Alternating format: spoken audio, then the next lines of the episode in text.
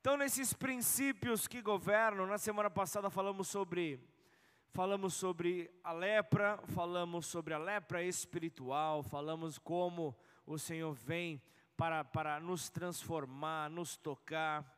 E hoje eu quero falar sobre a oposição humana ao reino. Quero falar sobre oposição, quero falar sobre aquilo que se levanta para tentar neutralizar o avanço do reino. Carlinhos falou um pouco disso aqui na hora da, da oferta, mas eu quero dar continuidade. Mateus 10 fala sobre um outro princípio que governa o reino, ainda que a lepra houvesse sido limpa, ainda que a lepra houvesse sido arrancada e a fé então tenha vindo para que possamos aproveitar desse Deus grande, aproveitar desse Deus provedor, aproveitar desse Senhor, aproveitar de Cristo. Nós precisamos entender que a cultura humana, ela se levanta em oposição ao reino de Deus. Então isso já começa a trazer com um pouco mais de clareza muitas situações que parecem que são tão difíceis, situações que parecem que só acontecem com, com a gente, só acontece na nossa casa, mais ou menos como o nosso irmão estava falando, parece que é algo realmente impressionante, algo que, que, que não é normal, não é possível. Mas deixa Deus te ministrar. Eu quero orar nessa hora. Quero pedir que você feche seus olhos. Quero pedir que você abra o teu coração. Senhor, nós estamos diante da tua palavra, Pai. Momento este onde nós seremos ministrados, ó oh Pai, pela tua verdade, pela palavra que vem para dar esperança, Pai, aquele que estava realmente sem nenhuma esperança. O Senhor vem tirar, ó oh Deus, do cansado, a falta, Senhor, de incentivo. O Senhor, ó oh Pai, nos mostra, Pai, que o Senhor nos espera lá na frente.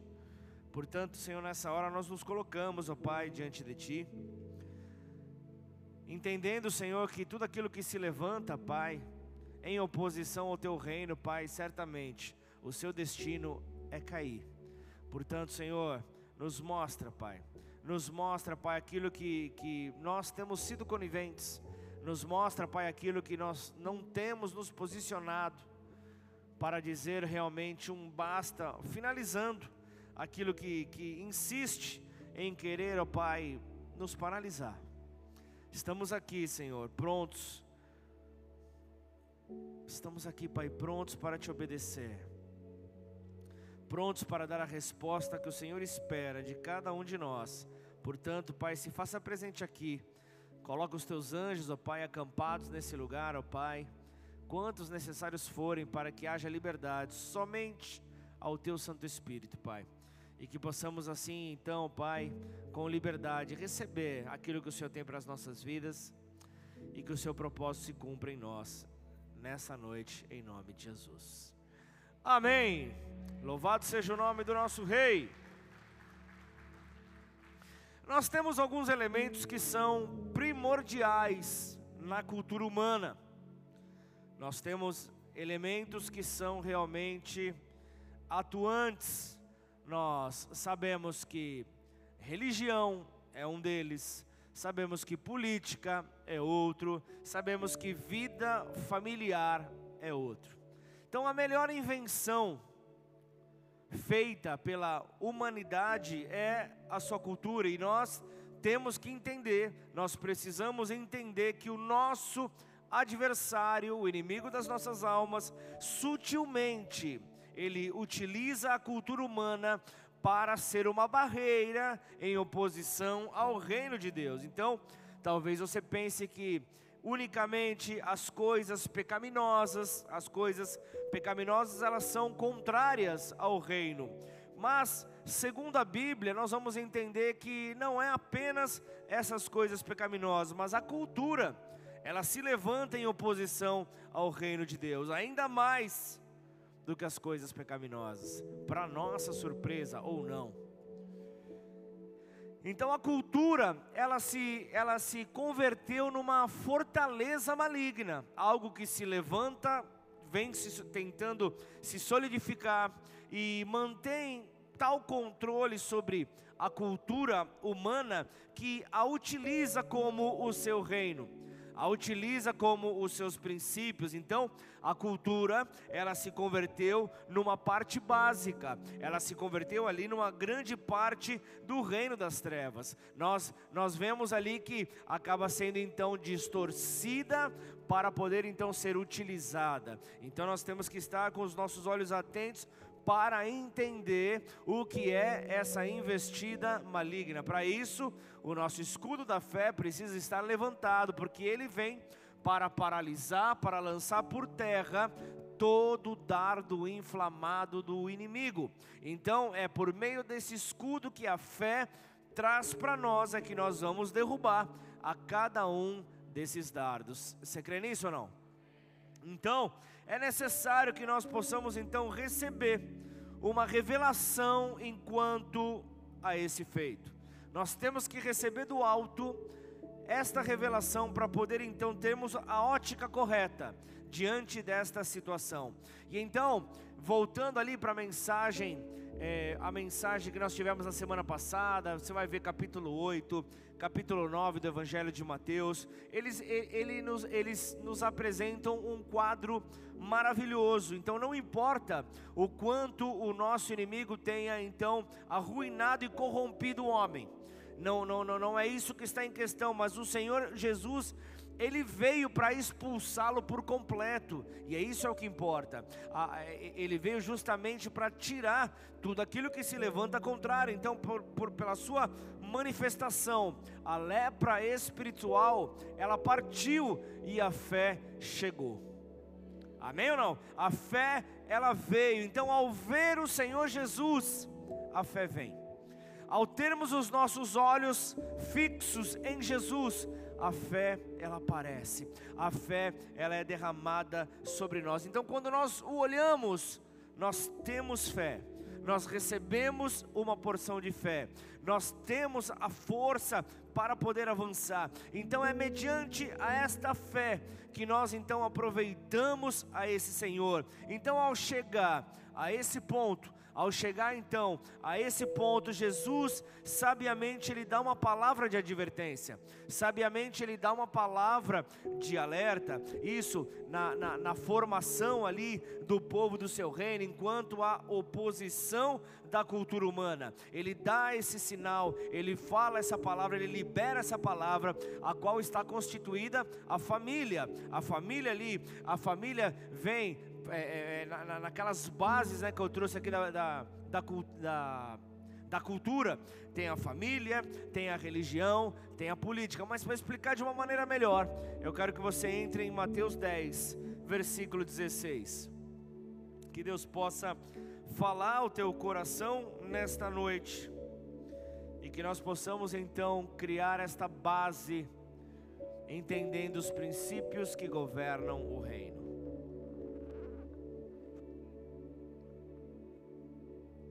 Mateus 10, versículo 16. Eis que eu os envio como ovelhas para o meio de lobos. Portanto, sejam prudentes como as serpentes e simples como as pombas. Então aqui você vê Jesus tirando características fundamentais, tanto da serpente quanto da pomba. Tenham cuidado com os homens, porque eles os entregarão aos tribunais e os açoitarão nas suas sinagogas. Por minha causa vocês serão levados à presença de governadores e de reis, para lhes servir de testemunho a eles e aos gentios. E quando entregarem vocês, não se preocupem quanto a como ou o que irão falar porque naquela hora lhes será concedido o que vocês dirão. Afinal, não são vocês que estão falando, mas o Espírito do Pai de vocês é quem fala por meio de vocês. O irmão entregará à morte outro irmão, e o pai entregará o filho. Haverá filhos que se levantarão contra os seus pais e os matarão. São sinais que nós temos visto nos nossos dias. Todos odiarão vocês por causa do meu nome. Aquele, porém, que ficar firme até o fim, esse será salvo. Há uma condicional: aquele que ficar firme até o fim. Então, o texto que nós lemos aqui, nós vemos o Senhor dizendo: Eu tenho uma grande missão para vocês.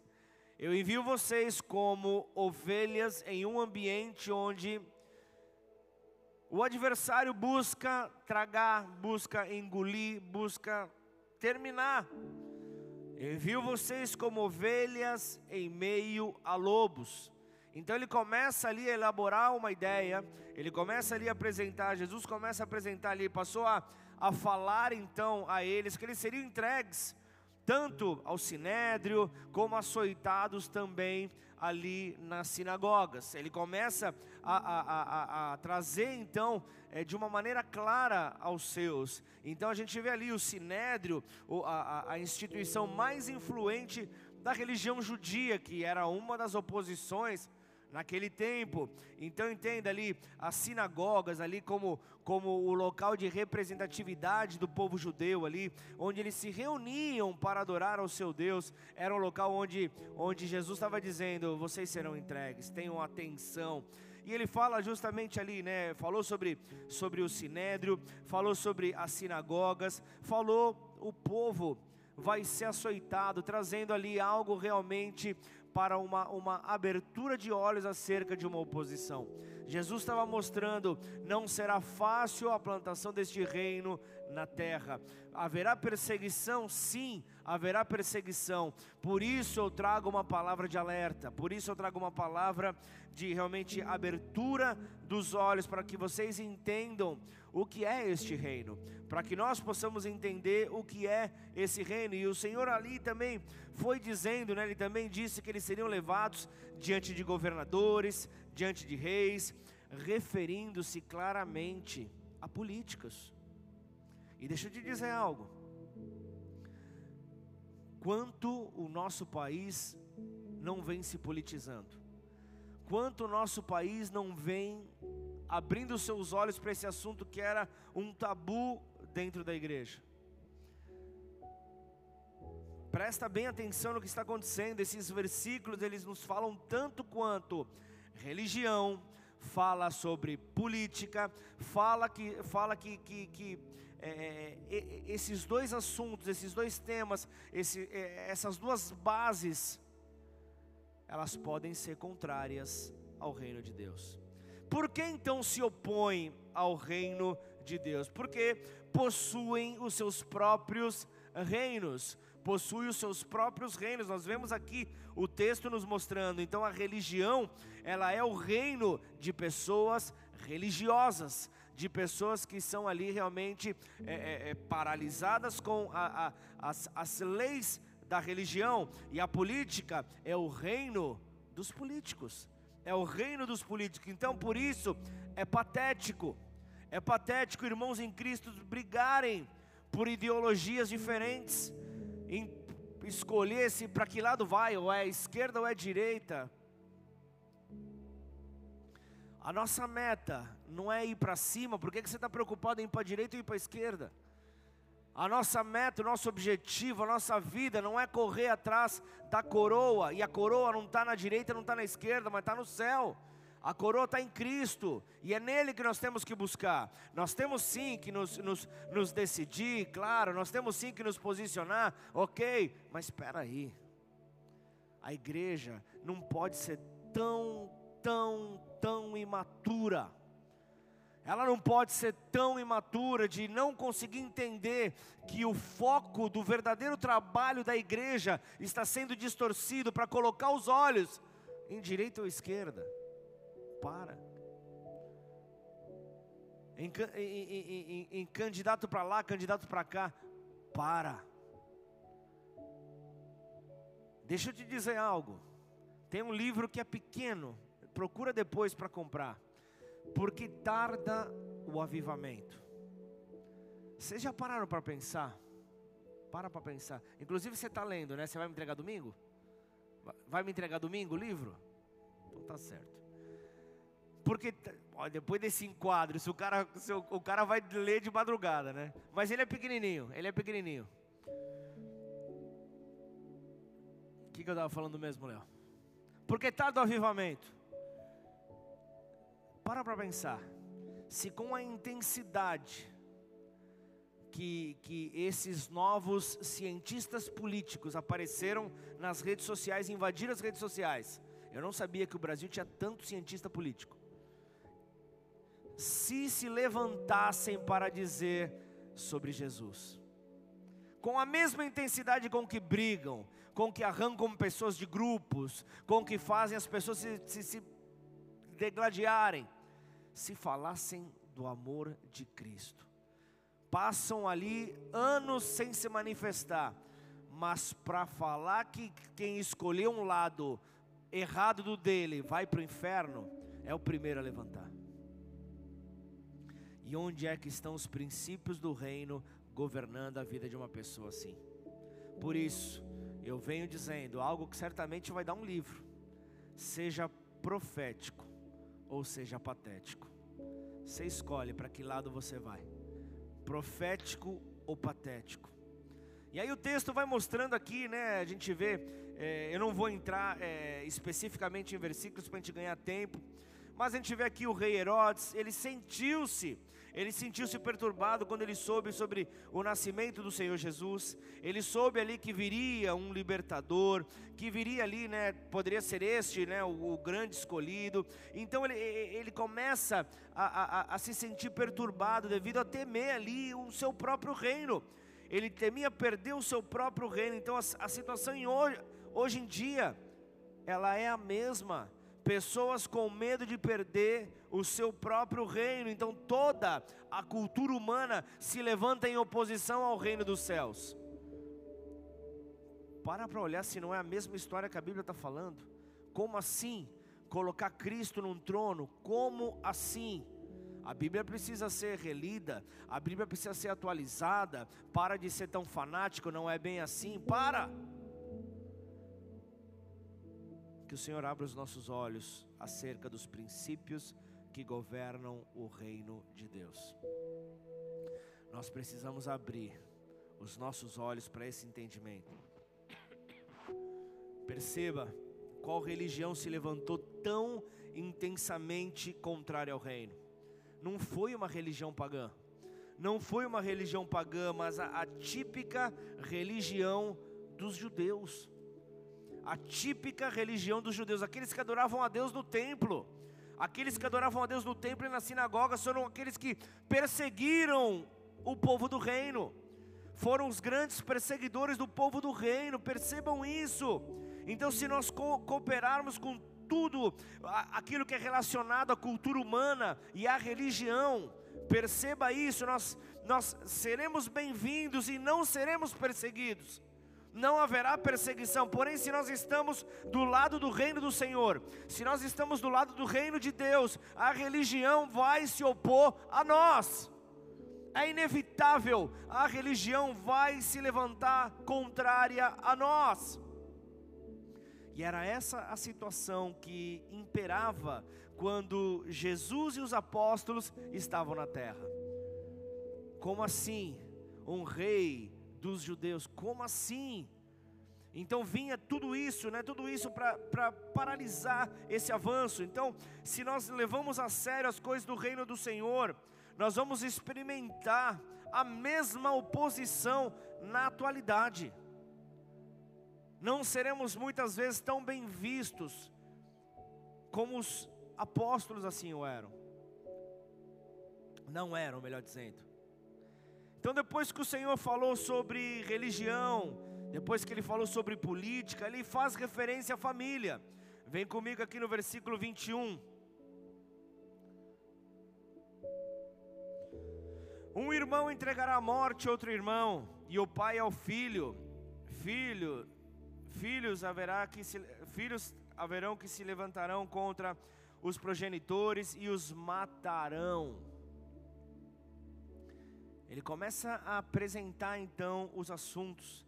O Senhor se refere a pais, o Senhor se refere a filhos, ele se refere a mães, ele começa a abrir ali a família, relações familiares, vai avançando ali, versículo é, eh, para frente, depois do 35, vai até o 37, você vai ver falando sobre isso. Então,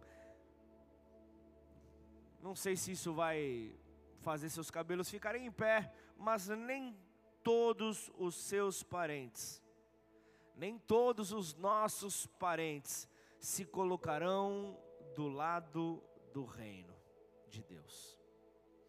Nem todos estarão a favor.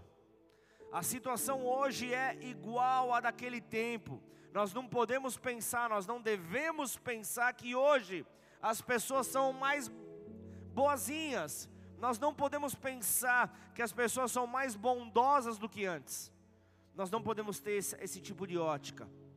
Então, certamente eu, eu, eu não sugiro, eu não sugiro que vocês prejudiquem ali a sua vida familiar, as suas reuniões familiares, muito menos que sejam inimigos dos seus pais ou que persiga ali a sua esposa, nada disso.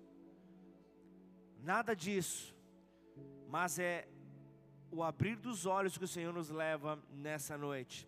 Então, se a pessoa ela lê com cuidado a palavra de Deus, se ela lê com cuidado a Bíblia sagrada, ela vai perceber que o povo deste reino, o povo do reino de Deus, deve ser aqueles que serão perseguidos. Sabemos que nós não queremos que isso aconteça, mas se você crê que a Bíblia ela é correta, isso vai acontecer. Nós não sabemos quando vai se intensificar essa ação, mas vai acontecer. Vai acontecer. A perseguição ela vai acontecer. Então nós não devemos ser os inimigos nem os perseguidores de ninguém. Mas é necessário que passemos então por perseguições. Se fosse possível, nós fugiríamos, iríamos para algum lugar deserto para que isso não acontecesse, mas vai acontecer. E como nós estaremos preparados para enfrentar é que vai fazer toda a diferença. Vai fazer toda a diferença. Então, de acordo com outras passagens que nós vemos na Bíblia, nós precisamos orar por perseguidores, nós precisamos orar por opositores. Você vai ver isso no Sermão do Monte, Mateus 5. Mateus 5, deixa eu ver o versículo aqui.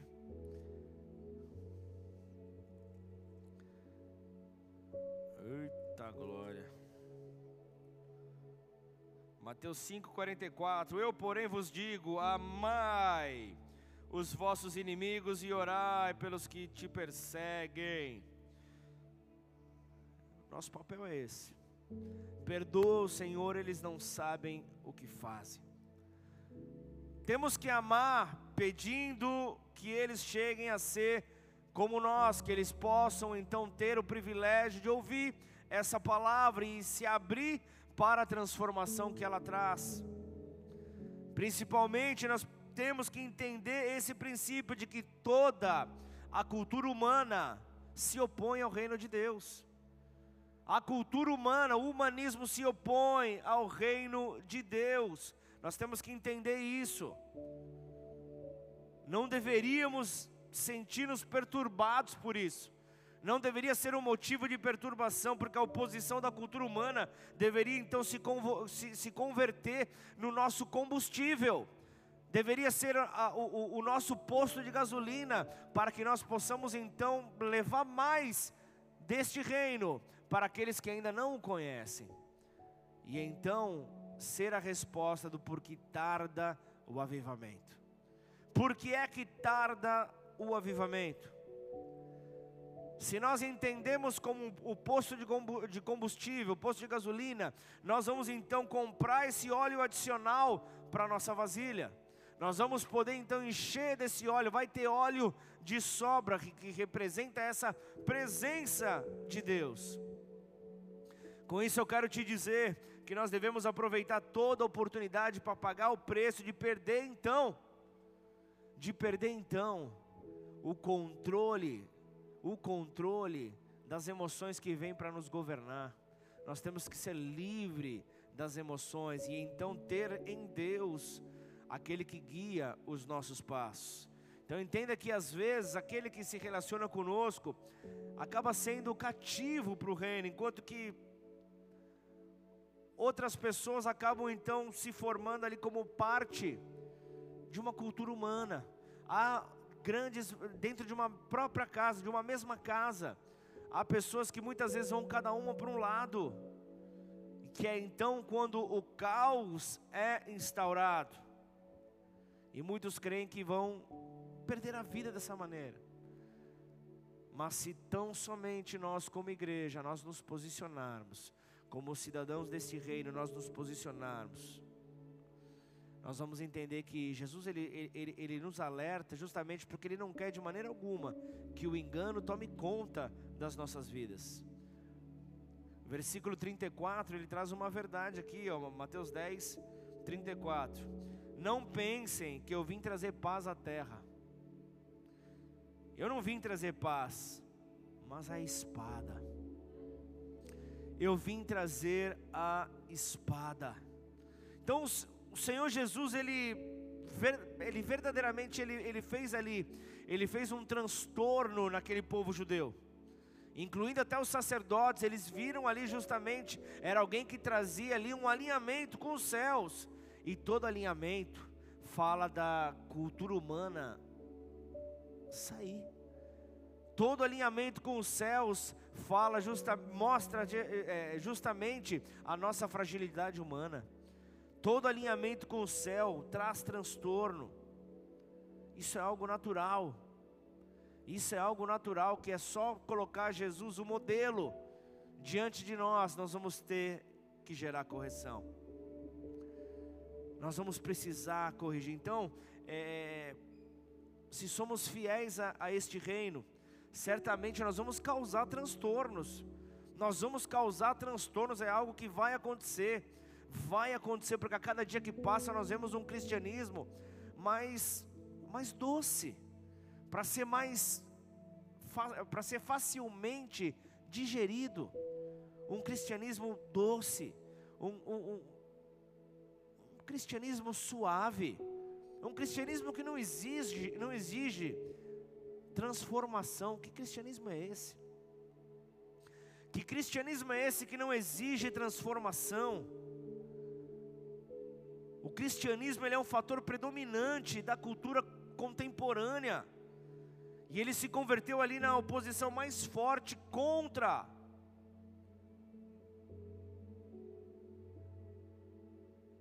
Quanto mais, quanto mais os nossos olhos verem as igrejas acontecendo, quanto mais nós vemos as igrejas locais ali aparecendo, progredindo no reino, Quanto mais os nossos olhos verem isso, mais trans, haverá transtornos na cultura humana.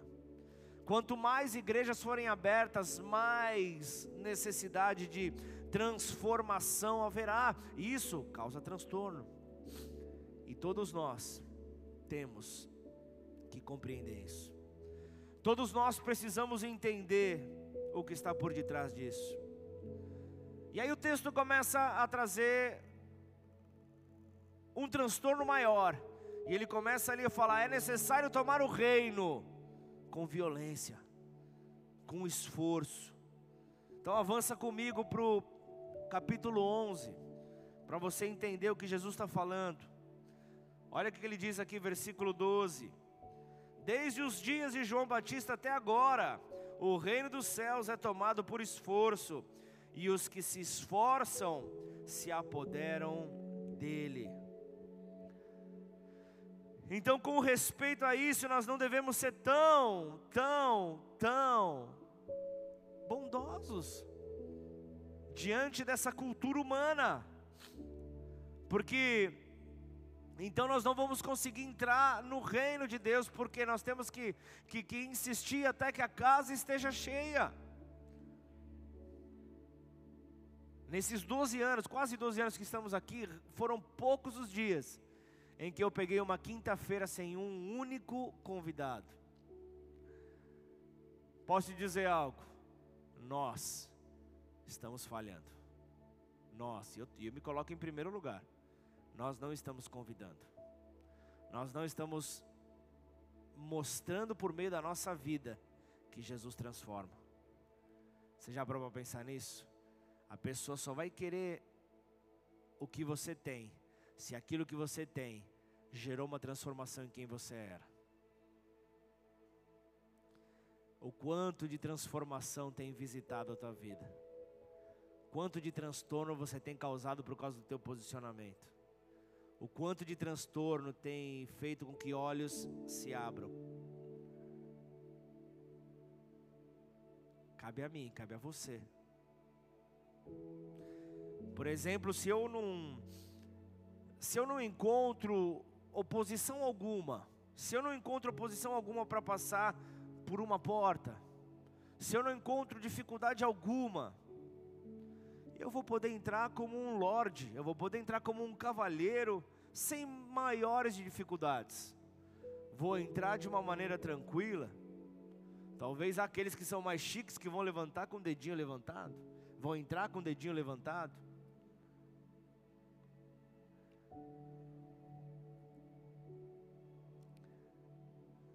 sem maiores dificuldades.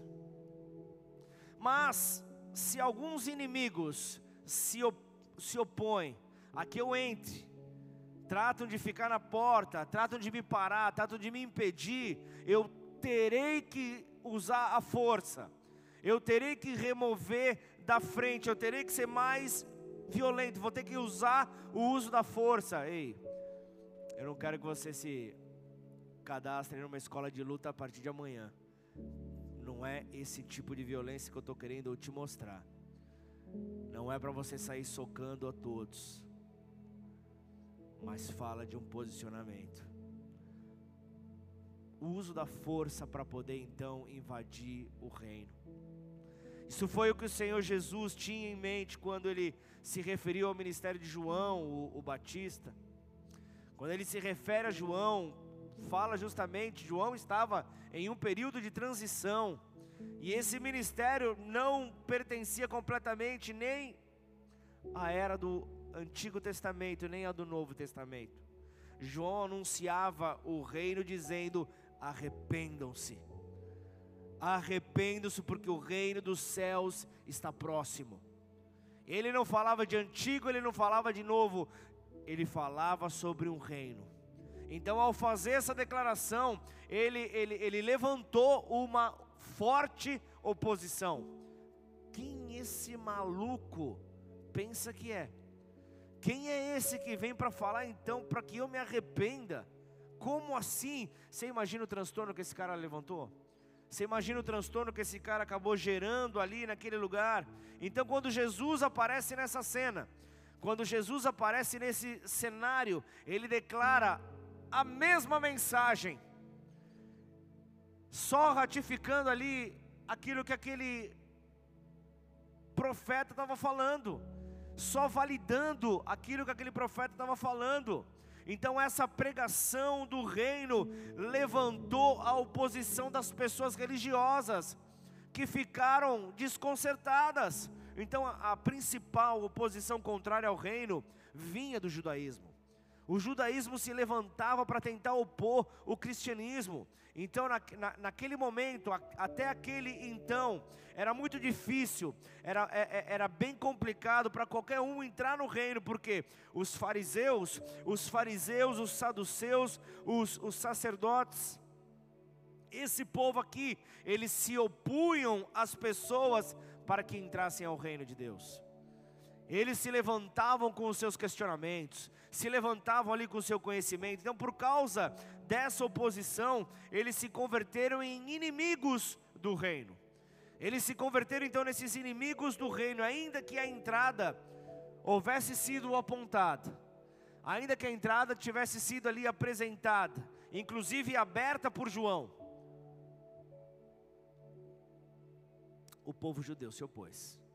O povo judeu teimou. Então, naquele momento, naquele momento, se alguém quisesse entrar no reino, teria que ser violento, teria que ser por esforço. Então, nesse mesmo princípio se aplica aos dias atuais. O mesmo princípio se aplica aos nossos dias vigentes. Temos que usar esforço para avançar, para sair de toda a oposição. Então, se alguém deseja entrar nessa, nessa vida da igreja de Cristo nessa terra, tem que ser pelo menos com um pouco de esforço. Não dá para ser tranquilo, não dá para ser realmente paz e amor. Precisa se esforçar. Isso porque todos os opositores, todos os críticos, todos os inimigos vão estar lutando para que isso não aconteça. Para quê? Para te manter de fora do reino de Deus. Eles estarão ali pagando preço, um alto preço para que isso não aconteça. Presta atenção o porquê desse esforço que nós precisamos. Eles se esforçam e usam todos os meios para te impedir a entrada. Eles fazem de tudo para que isso não aconteça. Então o nosso, o nosso entorno atual é muito parecido ao entorno que aconteceu ali depois da pregação de João, quando João manda aquele povo se arrepender. Quando João manda aquele povo se arrepender, o povo estava enfurecido. Então, de acordo com aquilo que, que depois Jesus vem para validar, então a gente vê que todos ali os que entraram no reino naquele tempo tiveram que ser violentos, tiveram que ser por meio de esforço. Aí para para pensar comigo. Para para pensar comigo. Você acha que hoje em dia é muito diferente daquela época? Você acha realmente que talvez as, as vestes sejam diferentes, mas as atitudes, a situação é a mesma? a situação é a mesma. Então, desde que a igreja local foi proclamada nesse país, desde que a igreja foi estabelecida, apareceu toda oposição contrária. Desde que a igreja foi então estabelecida aqui em Ribeirão Preto, todo e qualquer tipo de ação contrária se levantou. Mas falamos de um reino. Jesus apresenta algo sem normas externas. Aí vem comigo, avançando no capítulo 11, versículo 16 ao 19. Mas a que compararei essa geração? É semelhante a meninos que, sentados nas praças, gritam aos companheiros: Nós tocamos flauta, mas vocês não dançaram entoamos lamentações, mas vocês não prantearam, não choraram. Pois veio João, que não comia nem bebia, e as pessoas dizem: ele tem demônio. Veio o filho do homem, comendo e bebendo, e as pessoas dizem: eis aí um glutão, um bebedor de vinho, amigo de publicanos e pecadores. Mas a sabedoria é justificada por suas obras. Olha só, vamos considerar outro princípio do reino vinculado a João Batista. Referindo então a, a, a, a, forma como Jesus estabeleceu esse princípio, a diferença da religião. No reino não existem regrinhas algo que os fariseus tentavam impor, algo que os religiosos tentavam de tudo quanto é forma. No reino não há normas. No judaísmo há muitas leis.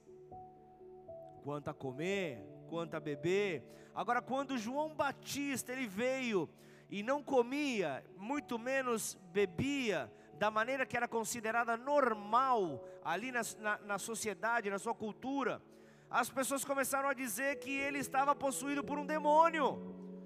As pessoas estavam falando ali: esse cara está endemoniado. E aí, quando veio o Senhor Jesus, que comia, sentava-se à mesa ali com, com, com as pessoas, o acusaram de beberrão. O acusaram de beberrão ali, a gente viu o versículo 19. Então, por um lado, eles disseram que João Batista estava possuído por um demônio sem comer, sem beber. Por outro lado, disseram que Jesus era comilão, beberrão, porque comia e bebia. Agora, vocês poderiam se perguntar: o que é correto? Afinal de contas, eu não entendi. Comer ou não comer? Beber ou não beber? O judaísmo em si, ele tem muitas normas a esse respeito. Porém, no reino não tem essas normas. O que a gente vê então, isso não quer falar para que eu e você sejamos soltos, sejamos largados por aí. Não é isso que ele está falando. Ele está falando de uma liberdade. Está falando ali de uma autoridade de filhos. Está falando sobre, sobre, sobre filhos da sabedoria. Filhos que se movem por meio da sabedoria. Usam a sabedoria como combustível. Então a sabedoria é justificada por seus filhos. Versículo 19 fala sobre isso. Então todos os cidadãos do reino são filhos da sabedoria são filhos da sabedoria. Então, quem é? Ou melhor dizendo, o que é a sabedoria? Alguém pode dar um chute aí ou não? Alguém pode dar uma uma uma Qual é a palavra que eu posso usar? Dá um, uma palavra, uma escolha, sei lá. Uma opção boa. Fala uma opção aí. Quem? Não entendi. Pacífica. Quem é sabedoria? Outra opção? Um de cada vez, sem brigas, sem atritos. Eu já vou encerrar, gente. Quem é a sabedoria? Ou o que é a sabedoria? Cristo. Cristo é a sabedoria e nós somos os seus filhos. Nós somos os seus filhos que recebem dessa fonte inesgotável, a sua sabedoria. Portanto, não, não é um assunto para poder ser então regido por normas externas, mas pela vida interior. Eu tenho que ter uma vida com Ele. Você tem que ter uma vida com Ele. Então é a vida interior que faz toda a diferença, porque nós, aqueles que seguem a Ele, são os discípulos dele, não seguem regras externas que regulem o nosso comportamento mas fala de algo interior, uma mudança que vem de dentro para fora. Ela é revelada porque antes, interiormente, ela já nos visitou. Essa sabedoria já está sobre nós, já nos controla, já nos dirige, já nos impulsiona pela vida de Cristo. Então, no reino não tem as regras externas. No reino não tem essas regras porque o povo do reino está composto pelos filhos da sabedoria está composto por esses filhos da sabedoria, os filhos de Deus que possuem a vida de Cristo. Outro ponto, o reino, ele é revelado aos pequeninos. Vai para o versículo 25. Mateus 11, 25 fala: Porque aquele tempo Jesus exclamou: Graças te dou, ó Pai, Senhor do céu e da terra, porque escondestes essas coisas dos sábios e instruídos, e as revelastes a quem? Aos pequeninos. Sim, ó Pai, porque assim foi do teu agrado. Está falando das crianças que não tem contaminação, fala de pureza, fala de, de, de não ter influências. Tudo me foi entregue por meu Pai. Ninguém conhece o Filho, a não ser o Pai e ninguém conhece o Pai a não ser o Filho, e aquele a quem o Filho o quiser revelar. Aqui outro princípio básico: o reino é por completo um assunto de revelação divina. Tudo está relacionado à revelação que vem dos céus. Então, depois de falar sobre João Batista, o Senhor se virou e se dirigiu ao Pai começou ali a, uma troca de ideia com o pai. Então, o versículo 25 ele começa falando: Naquele tempo, respondendo Jesus, ele disse: Olha, olha que interessante esse versículo 25. Alguma vez, vê, vê, vê comigo, para para pensar. Alguma vez a sua oração foi uma resposta a Deus? Algo que Deus tenha te falado, talvez a, a tua oração tenha sido dirigida em resposta a Deus. Alguma vez você começou a sua oração respondendo a Deus? Foi o que aconteceu aqui com Jesus no versículo 25. Cristo começa a sua oração a Deus dizendo: Graças te dou, ó Pai, Senhor do céu e da terra, porque escondestes essas coisas dos sábios e instruídos. Quero te agradecer, Senhor. É isso que Jesus está falando, é algo maravilhoso. A oração do Senhor, descrita então nesses versículos, começa com uma resposta ao Pai começa com Jesus respondendo ao Pai. Isso parece então que enquanto Jesus ele falava às pessoas, o Pai celestial ele faz uma pergunta. Parece que ali estava tendo ali esse diálogo. Então você quer dizer então que, que, que Deus Pai esconde é, é, o reino dos sábios e dos instruídos? Aí o Senhor responde: Sim, Pai, eu acredito nisso. Eu acredito nisso. É isso que eu quero dizer. Eu creio que o Senhor esconde dos sábios e dos entendidos. Então, o princípio aqui apresentado é que jamais, jamais nós devemos então recorrer à nossa própria sabedoria ou ainda à nossa própria habilidade. Nós temos que entender, nós dependemos da sabedoria que vem do alto. É essa sabedoria que vem justamente para nos fortalecer. Então entenda que, que na vida do reino nós temos que descartar, jogar, jogar fora aquilo que, que, que, que, que vem de nós aquilo que vem de nós, justamente para tentar se colocar à frente daquilo que é de Deus, nós temos que deixar de lado. É isso aqui que Jesus está falando. Então, o reino dos céus não é um assunto é, é, sobre ser sábio e ser inteligente. Não é, não é sobre isso que o reino está falando. Então, se nós pensamos que somos é, sábios ou que somos entendidos, isso certamente será o nosso final quanto ao reino de Deus. Será o nosso final. Então, nós temos que ser como crianças é nessa inocência, nessa falta de, de, de, de, de é, é, corrupção.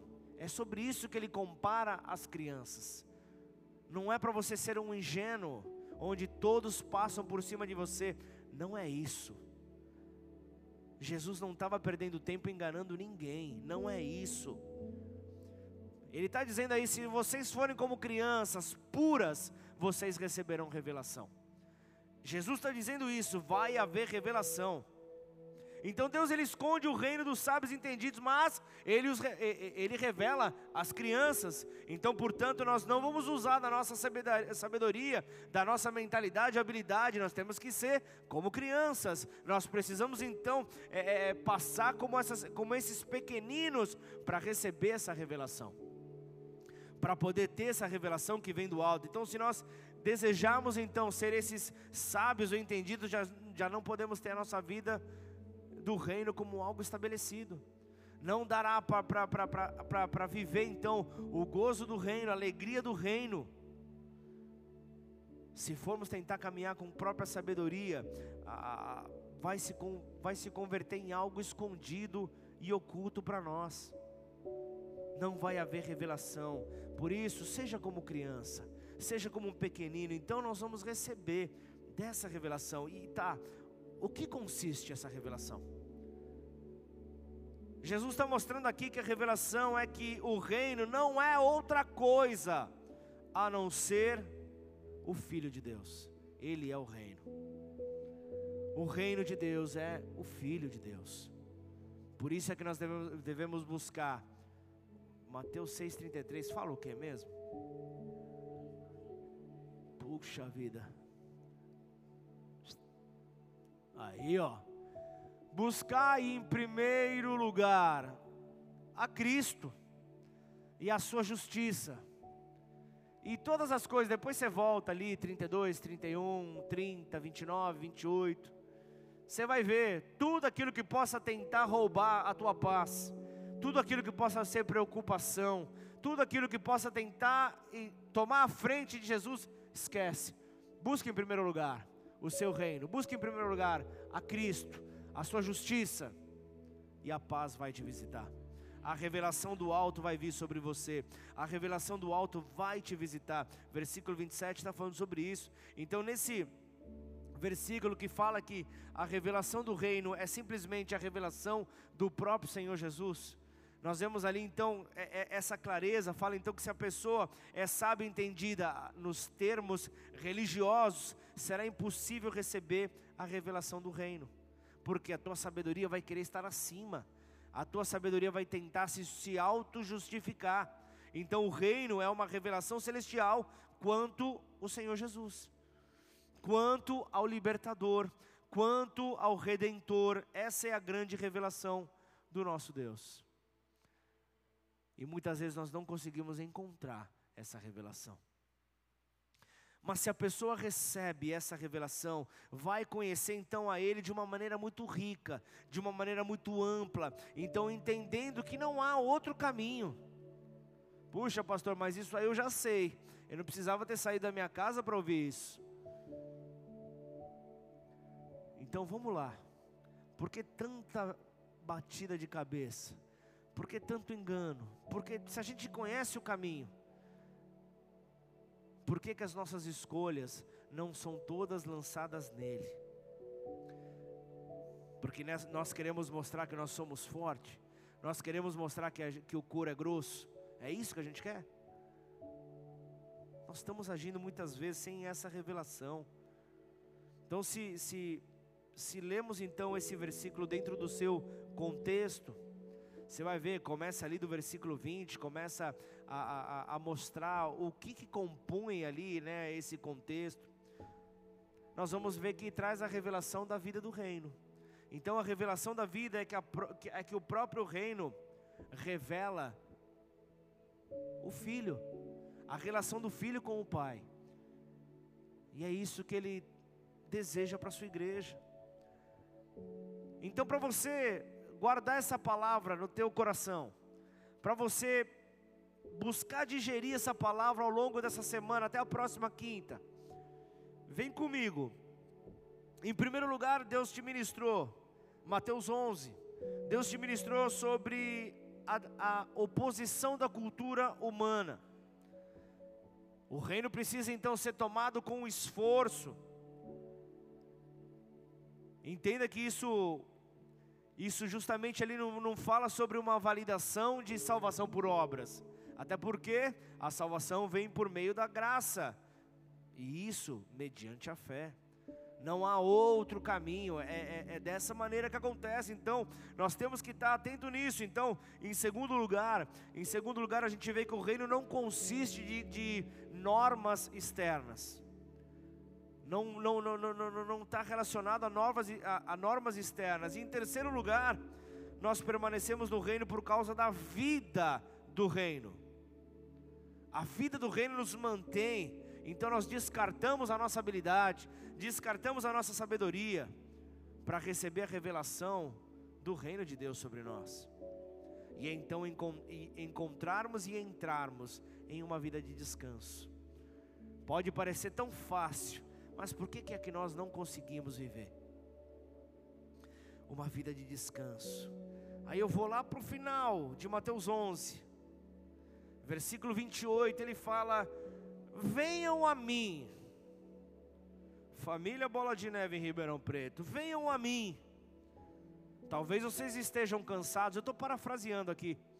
Talvez vocês, família, estejam sobrecarregados, mas venham a mim eu vou trazer alívio para vocês, eu vou trazer renovo para vocês.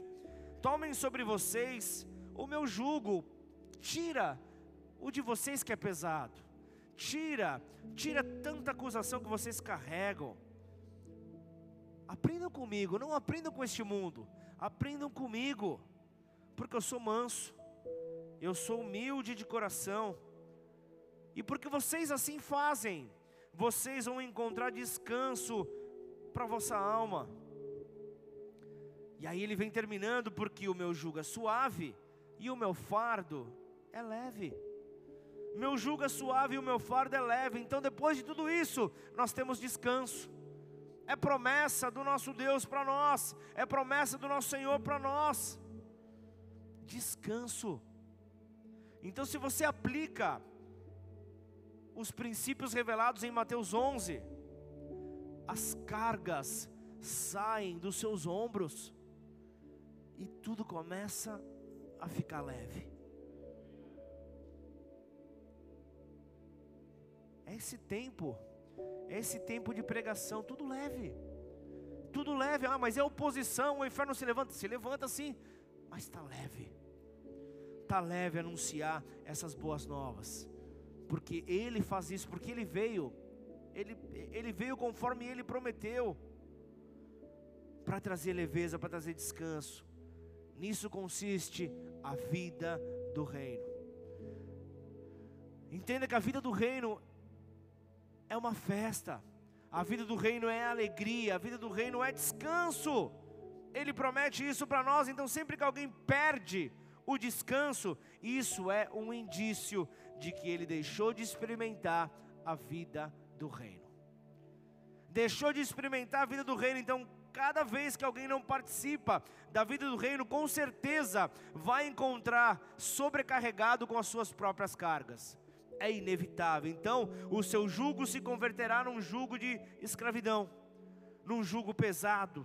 Então, contudo, quanto alguém aplica o princípio de descartar a sua sabedoria e o seu entendimento religioso, se faz fácil se torna fácil, então de imediato vai ser liberto, então de todas as suas cargas, então vai glorificar a Deus, vai exaltar a Deus, vai fluir leve, vai perder ali como uma tonelada de sobre a sua vida e vai ser liberto e emancipado e vai ter um descanso absoluto no Senhor. Fica de pé no teu lugar e já ofereça a Ele a sua melhor adoração. Em palmas em nome do Senhor Jesus. Aleluia, Pai. Aqui nós estamos, Senhor. Aqui nós estamos, ó Pai. Não permita, Senhor. Não permita que, que nenhuma vírgula, Senhor, se perca, Pai. Não permita, Senhor, que nenhuma vírgula, Pai. Nenhuma vírgula, Senhor. Gere confusão. Nenhuma vírgula, Pai. Se afaste daquilo que o Senhor quer derramar, quer entregar para nós nessa noite, Senhor. Por isso, Senhor, o Senhor preparou nessa noite, Pai, filhos desta casa, filhos da sabedoria. Por isso, não aceite, não aceite nenhuma condenação por causa de, de, de passos errados que você possa ter dado, de decisões indevidas que você possa ter tomado. Apenas se apegue apenas se apegue a esses princípios que governam o reino. Faz com que toda lepra espiritual seja limpa. Fala de ter uma revelação do reino. Fala de ter a Cristo. Senhor nos leva então a viver dessa porção, Pai. Que você possa nesse momento onde a palavra está te gerando transtornos dentro de você. A palavra está gerando realmente